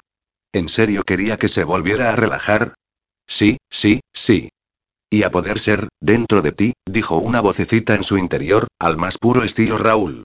La imagen de Adam pegándose un tiro en la cabeza con el dedo le vino a la mente, haciéndola retroceder y volver a su taburete, de forma que la barra de cocina formó una muralla entre sus cuerpos. No quería convertirse en una suicida emocional. Por mucho que Anabel dijera que no se podía medir a un hombre por el mismo rasero que a otro, para Eva era inevitable no hacerlo en ese caso. Max le recordaba demasiado a Pablo, y su relación con él no le había traído nada más que sufrimientos. Así que se concentró en conectar el chip de solo amigos, y se esforzó en retomar la actitud natural y desenfadada que la caracterizaba. Contestando a tu pregunta, aunque no debería porque no es de tu interés, Adam no tiene voz ni voto sobre la gente con la que yo me acuesto. Pero Raúl me dijo que teníais una relación sentimental. Y la tenemos, confirmó Eva con una sonrisa pícara, pero no en un sentido romántico. Es mi mejor amigo, aclaró. Estamos juntos desde que nacimos, incluso antes. Que nos llamemos Adán y Eva no es una coincidencia, ¿sabes? Explicó, haciendo una mueca. Nuestras madres eran muy amigas y se quedaron embarazadas al mismo tiempo. Mi madre quería llamarme Eva, y su amiga decidió ponerle a su bebé Adán. Siempre tuvieron la esperanza de que acabáramos formando pareja, añadió, encogiéndose de hombros. Entonces nunca os habéis acostado juntos? ¿Adán y yo? Por Dios, no. Sería incesto, lo quiero como a un hermano. ¿Y él lo tiene tan claro como tú? Preguntó Max escéptico. Por supuesto. Él y yo nunca hemos sentido ese tipo de atracción. ¿Quieres café? Preguntó Eva, en un intento por cambiar de tema. Sí, por favor. Tengo café con sabor a vainilla, caramelo, chocolate, avellana y ¿no tienes café con sabor a café? Preguntó Max, viéndola rebuscar entre un tarro lleno de cápsulas de diferentes colores. Vaya, sí que eres convencional. Su convencional sonó aburrido. No soy convencional, pero me gusta que el café sepa a café, se defendió con voz razonable. Al igual que me gusta que la cerveza sepa a cerveza, y el vino a vino. Pues no sé si tengo cápsulas de solo café, musitó, rebuscando. Sonrió cuando encontró una cápsula negra. ¿Un ristreto te va bien? Un ristreto es perfecto. ¿Quieres leche condensada, azúcar o sacarina? Preguntó Eva de forma automática. Max la miró arqueando una ceja. Vale, lo pillo, suspiró, haciendo una mueca. Café solo. Eva se lo sirvió en una tacita y, a continuación, cogió una taza más grande y se preparó un café con un sutil aroma de vainilla, al que después añadió un buen chorretón de leche condensada, canela en polvo y un hielo. Para ella, una golosa reconocida, aquella era la combinación perfecta. Eso, en mi barrio, se consideraría un sacrilegio contra el café, observó Max, viendo cómo ella daba un buen sorbo y luego se ramía los labios. Su mirada quedó atrapada en el movimiento de su boca. ¿Y qué me dices de David? ¿Te acuestas con él? ¿Y qué me dices de ti? replicó Eva, cansada de su interrogatorio, ¿sales con alguien? Ahora mismo no respondió, escueto pero sincero. Pero volviendo a David, ¿y por qué te interesan tanto mis relaciones sexuales? Preguntó, mirándolo con los ojos entrecerrados, mientras daba otro sorbo a su café. Me interesan porque me encantaría formar parte de ellas. Ante aquella declaración, Eva se volvió a atragantar, escupiendo otra vez el líquido de su boca, esta vez sobre la camiseta de Max. Joder. ¿No puedes esperar a que tenga la boca vacía para soltar una de tus bombas? espetó, limpiándose con una servilleta. Al parecer, no gruñó Max, mirándose la camiseta. ¿Te importa que vaya al baño a intentar eliminar la mancha? No, claro, que no. Adelante, estás en tu casa. En cuanto se metió en el baño, Eva se llevó la mano a la frente. ¡Qué humillante! Se había convertido en un geyser sin control. Dos veces. Le había escupido dos veces. Menos mal que no tenía intención de seducirlo, porque si no, después de aquello, no hubiese tenido ninguna posibilidad. En cuanto a él, con la cara que había puesto tras haber sido escupido por segunda vez, sin duda se le habrían ido las ganas de formar parte de sus relaciones sexuales. Un calorcillo de excitación recorrió su cuerpo al asimilar que él la deseaba, pero tal cual lo sintió, lo reprimió al instante. Volvió a conectar el chip de solo amigos mientras recogía los restos de la comida. Enseguida fue consciente de que una sonrisilla de satisfacción bailaba en sus labios. Era humana, a cualquier mujer la halagaría que un hombre tan atractivo mostrara interés en formar parte de sus relaciones sexuales, aunque ella no pensara sacar partido de ello. El lado positivo era que, después de haber compartido babas, aunque no de la manera convencional, seguro que a partir de aquel momento la tensión sexual que había entre ellos sería mucho más llevadera. Oyó que alguien daba unos golpes en la puerta y fue a ver quién era, extrañada porque no esperaba visitas, y, al abrir, se encontró con el rostro sonriente de su hermana y su sobrino.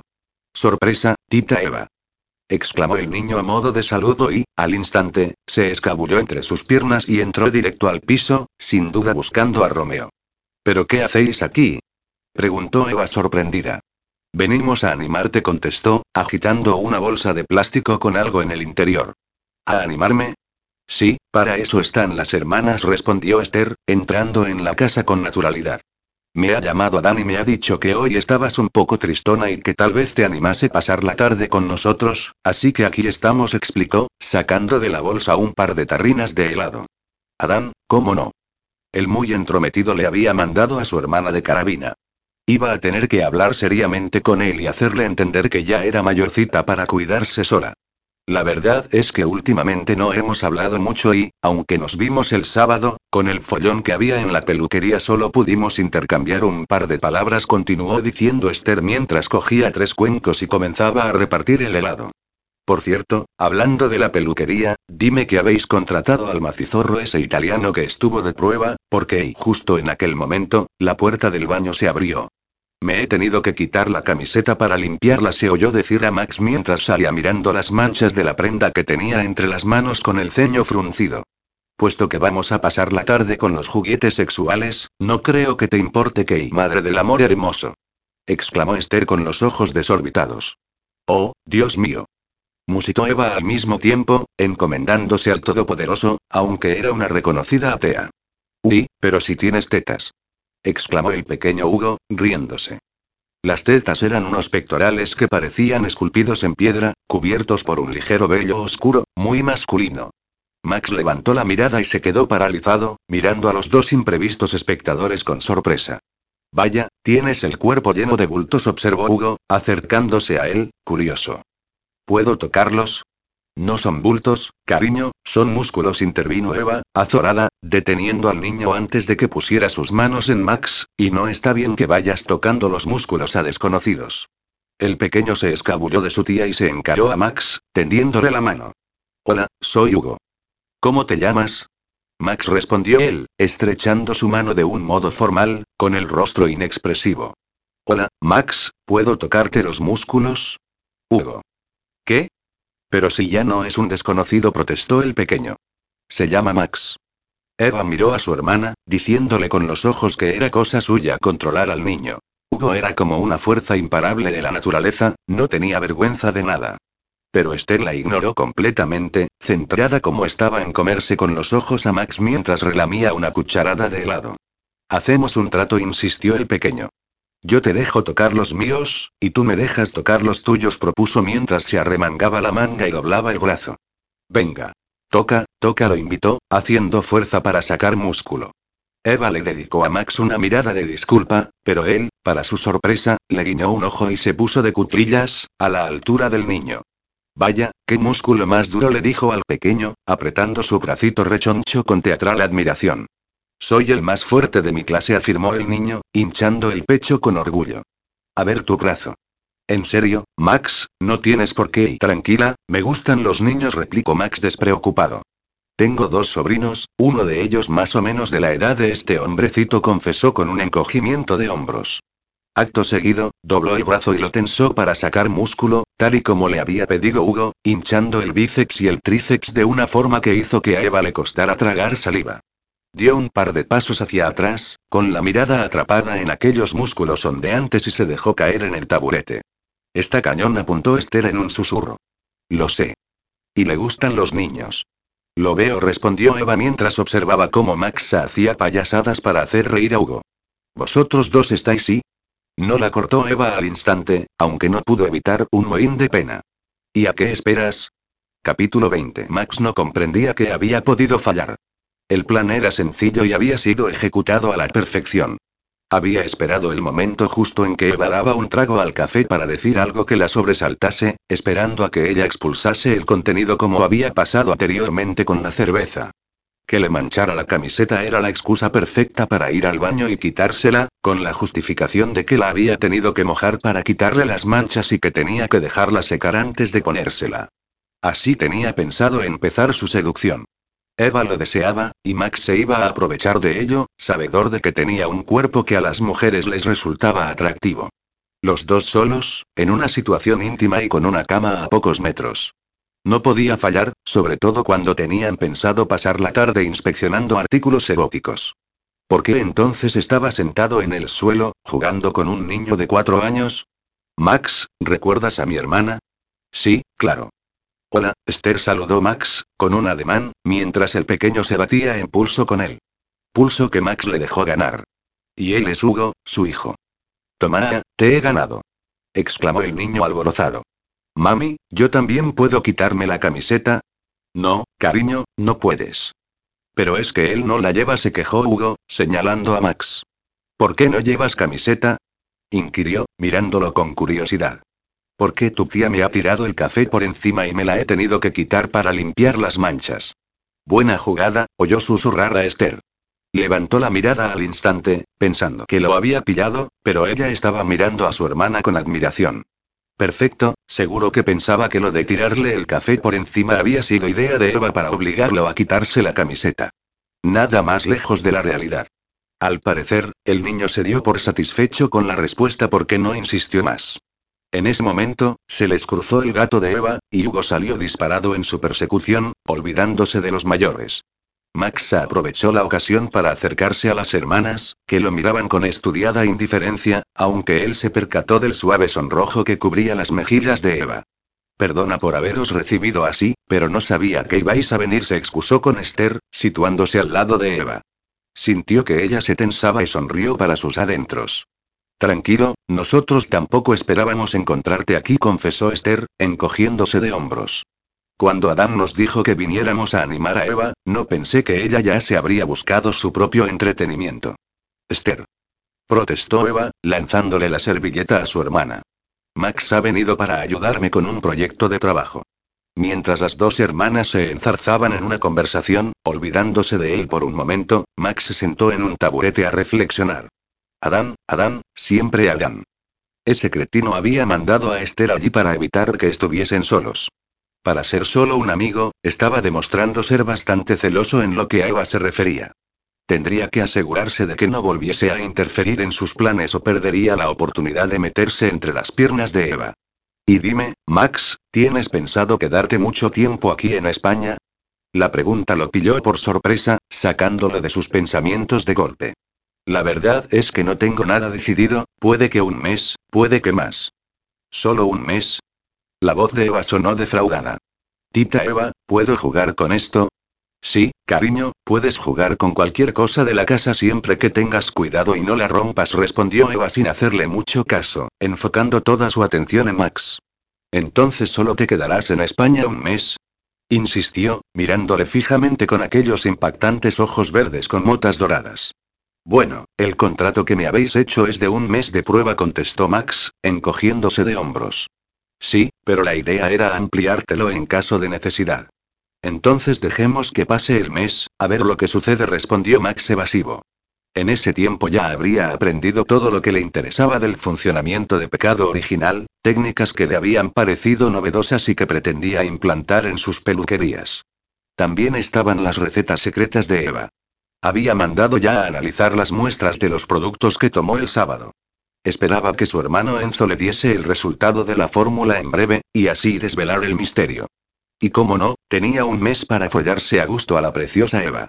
Pasado ese tiempo, esperaba que la atracción que sentía por ella se desvaneciese, como solía pasarle con las demás chicas que había conocido, para poder volver a su vida en Italia y a sus proyectos de expansión con energías renovadas y una visión diferente. Mira, mami, mira cómo vuela el cohete. exclamó Hugo entusiasmado. Muy bien, cariño, respondió Esther, sin prestarle mucha atención. ¿Y luego qué harás? ¿Volverás a Italia? La verdad es que todavía no lo tengo claro, respondió Esquivo, no queriendo dar detalles. Por el rabillo del ojo vio que Hugo jugaba con un cohete de metal y sonrió. Lo primero que haría cuando volviese a Italia sería hacer una parada para ver a su hermana y sus sobrinos. Adoraba a esos críos y no le gustaba pasar mucho tiempo sin visitarlos porque crecían a pasos agigantados. En esos momentos, Hugo pasó corriendo por su lado, imitando el sonido de un cohete mientras lo sujetaba con la mano estirada hacia arriba, y el objeto en cuestión llamó su atención. Un ragazze murmuró divertido.